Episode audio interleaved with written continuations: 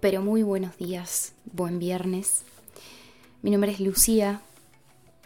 Te doy la bienvenida a un espacio más de Bienvenido Espejo, donde te comparto reflexiones, herramientas que te ayuden a explorar en tu autoconocimiento, a sentirte mejor y a entablar relaciones sanas y constructivas.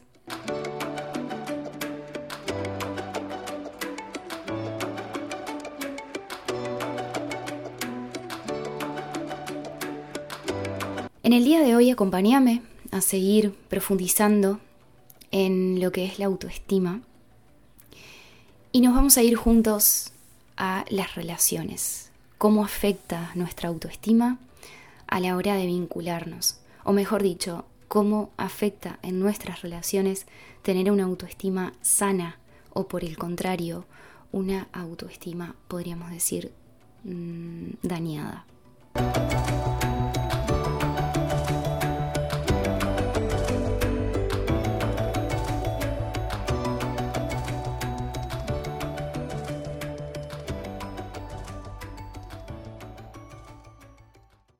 Autoestima es esencial para poder relacionarnos y construir relaciones que nos potencien, que nos hagan sentir bien, que podamos tener un intercambio sano. Porque toda relación es un escenario donde se da un determinado intercambio. Y la relación, sea cual sea, se mantiene sana cuando sentimos que ese intercambio está equilibrado. Como si fuera un baile, damos y recibimos, damos y recibimos. Y esto es importante, es un ingrediente esencial para que sintamos que tenemos conexión con la otra persona.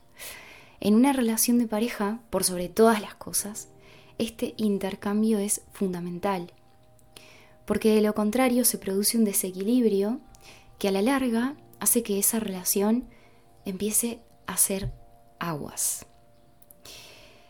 Pero bueno, vamos a, vamos a entrando en tema, vamos entrando en tema. La autoestima, si te gustaría profundizar en qué es la autoestima, hablé más en detalle en el podcast anterior, número 91.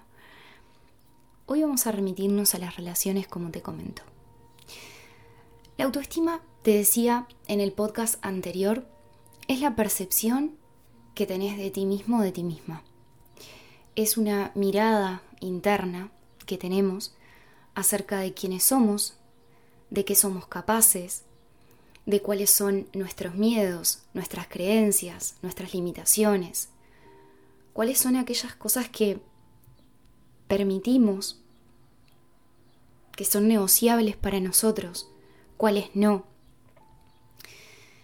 Pero muchas veces gran parte de estos asuntos son inconscientes para nosotros. Tenemos una grabación que nos limita, que nos ha ido en algún punto limitando, respondemos de determinada manera que muchas veces viene desde ese lugar desconocido para nosotros, si no, no lo haríamos todas estas programaciones se encuentran en nuestra mente inconsciente.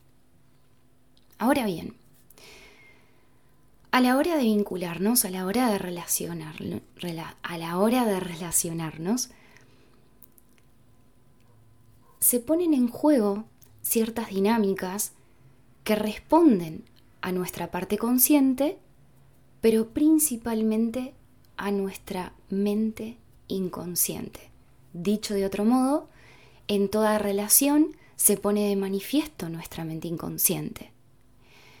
Entonces es ahí donde muchas veces estamos impedidos, por ejemplo, de poner un límite conscientemente. Sabemos que en una relación no la estamos pasando bien, no es sano para nosotros permanecer ahí, pero hay algo, hay algo que nos tira que no nos deja, por ejemplo, poner un límite, decir no, mm, poner sobre la mesa cuáles son las cosas que son importantes para nosotros que estén. Muchas veces nos vemos impedidos hasta de entablar una comunicación, de hablar, de decir eso que es tan importante para nosotros. Entonces, si me seguís hasta acá, la autoestima por supuesto que condiciona nuestra manera de vincularnos, porque muchas veces acumulamos cosas que queremos decir, queremos manifestar, queremos poner sobre la mesa.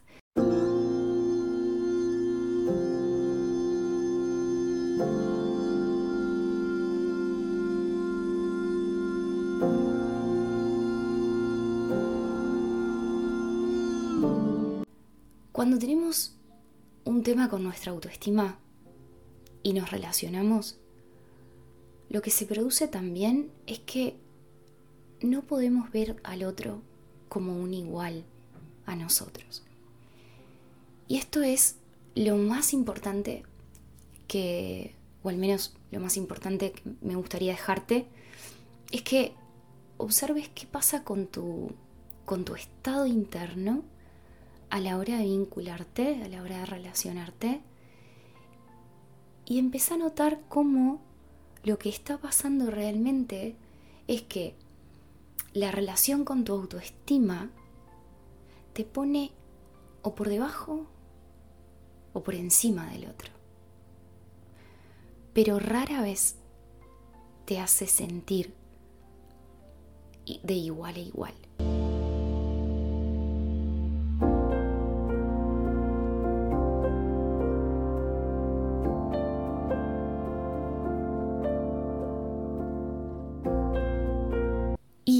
Desequilibrio lo que produce es que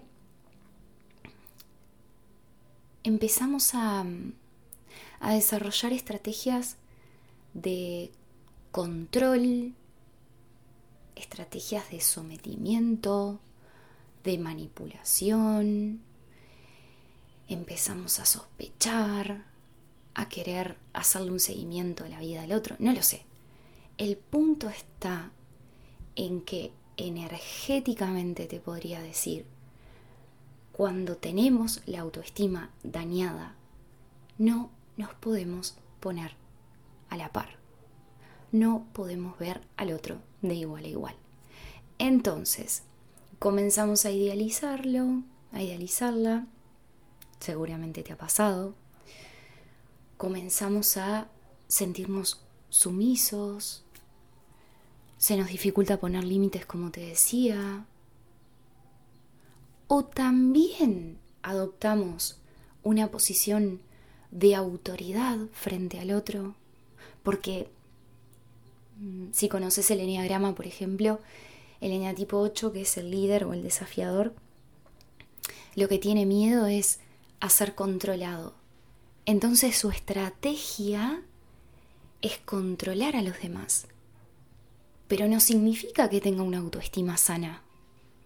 Significa que se le activan determinados programas para ponerse de algún modo por encima de los demás, así de esa forma los demás no lo controlan. Es importante cultivar una mirada equilibrada en relación a nuestras relaciones. Y esa mirada es, somos iguales somos adultos. A no ser, acá, un paréntesis, que te estés relacionando con un niño. O también, podríamos decir, nuestros padres. Pero ahí voy a entrar ahora en un temita bastante particular.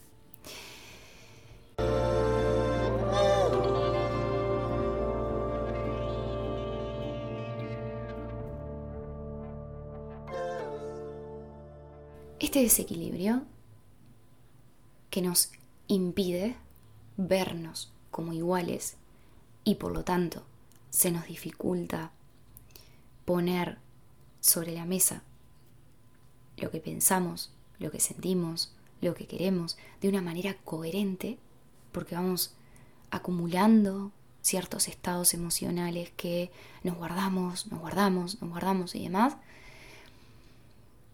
se produce a raíz de ciertas heridas internas que todos tenemos. Estas heridas internas, adivina adivinador, han tenido sus causas más profundas en la relación con nuestros padres en nuestros primeros años de vida. Entonces, cuando hablamos de trabajar en nuestra autoestima, es imprescindible revisar la relación con nuestros padres. Porque muchas veces estamos ante ellos parados con ciertos reclamos que todavía están activos en nosotros y que condicionan nuestro pasaje al fortalecimiento de nuestra autoestima. Entonces te voy a invitar ahora a que revises de estos tres ingredientes esenciales, ¿cuáles crees que están más ¿cuáles crees que les cuál de estos tres crees que les estás reclamando más a tus padres? Seguridad, afecto o reconocimiento. Seguridad tiene que ver con que en esos primeros años de vida sentiste que faltó un entorno seguro donde crecer, a lo mejor te mudaste muchísimas veces, eso hizo que por ahí sintieras que la seguridad en algún punto se afectó. Reconocimiento, reconocimiento. Sentiste que te lo dieron, sentiste que por ahí te daban para adelante en aquellos logros que para vos eran importantes. ¿Te sentiste reconocido, reconocida? ¿Te sentiste vista? muchas veces tiene que ver con esto de sé que mis padres están. Me siento visto por ellos. Y por último, el afecto. Te demostraban cariño, te demostraban que te querían, te lo decían. Va más allá de si te lo decían o no, pero sentiste que este afecto estuvo presente. Entonces empecé a revisar estos tres ingredientes, a ver qué es lo primero que sentís con esto que te estoy planteando, porque estos tres ingredientes son esenciales para el fortalecimiento de nuestra autoestima. Y si hay reclamos latentes es posible que encuentres dificultades, dificultades para poder realmente trabajar en tu autoestima. ¿Y qué es lo que sucede? Que desde estas heridas activas estés buscando en otras personas que en algún punto te compensen esto que sentís que faltó.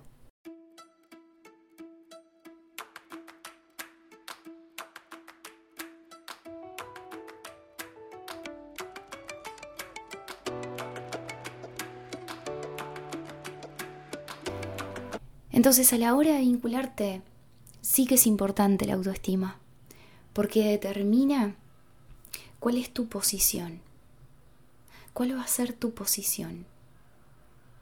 Y te diría que hasta podés sentirlo energéticamente y podés sentirlo también en el cuerpo. En realidad, se trata de poder pararnos en el adulto, como me has escuchado decir otras veces, y esto es muy común en la teoría de las constelaciones familiares, pararnos en el adulto. Esto viene del análisis transaccional de Eric Berne, te invito a leer porque es apasionante. Pararte en el adulto, ver al otro como un igual y desde ese lugar avanzar. Desde ese lugar establecer las condiciones para relacionarte. Desde ese lugar poder plantarte y decir, estos son mis valores, esto es lo que es importante para mí y esto es lo que admito en el intercambio de esta relación. Así que para terminar, sé que es mucha información, pero te invito a que puedas realmente pararte en ese adulto, empezar a establecer este equilibrio de adulto a adulto, empezar a simplemente observar, ¿estoy por debajo o estoy por arriba? ¿Me estoy poniendo por debajo o por arriba de esta persona? Porque ahí, ahí es donde vas a ver cómo la autoestima, esto que hablamos tanto, se pone en acción en nuestras relaciones. Espero que esta información te sea útil. Te invito a compartir este podcast con todas aquellas personas que creas que le va a venir bien escuchar todo esto. No olvides que en mi página web www.luciagarcia.com.uy subo meditaciones guiadas que te ayudan a trabajar en tu mundo interior. En enero se, vienen, se, vienen, se vendrán nuevas meditaciones que ya estoy preparando y que estoy grabando. Te dejo un gran abrazo, nos seguimos acompañando.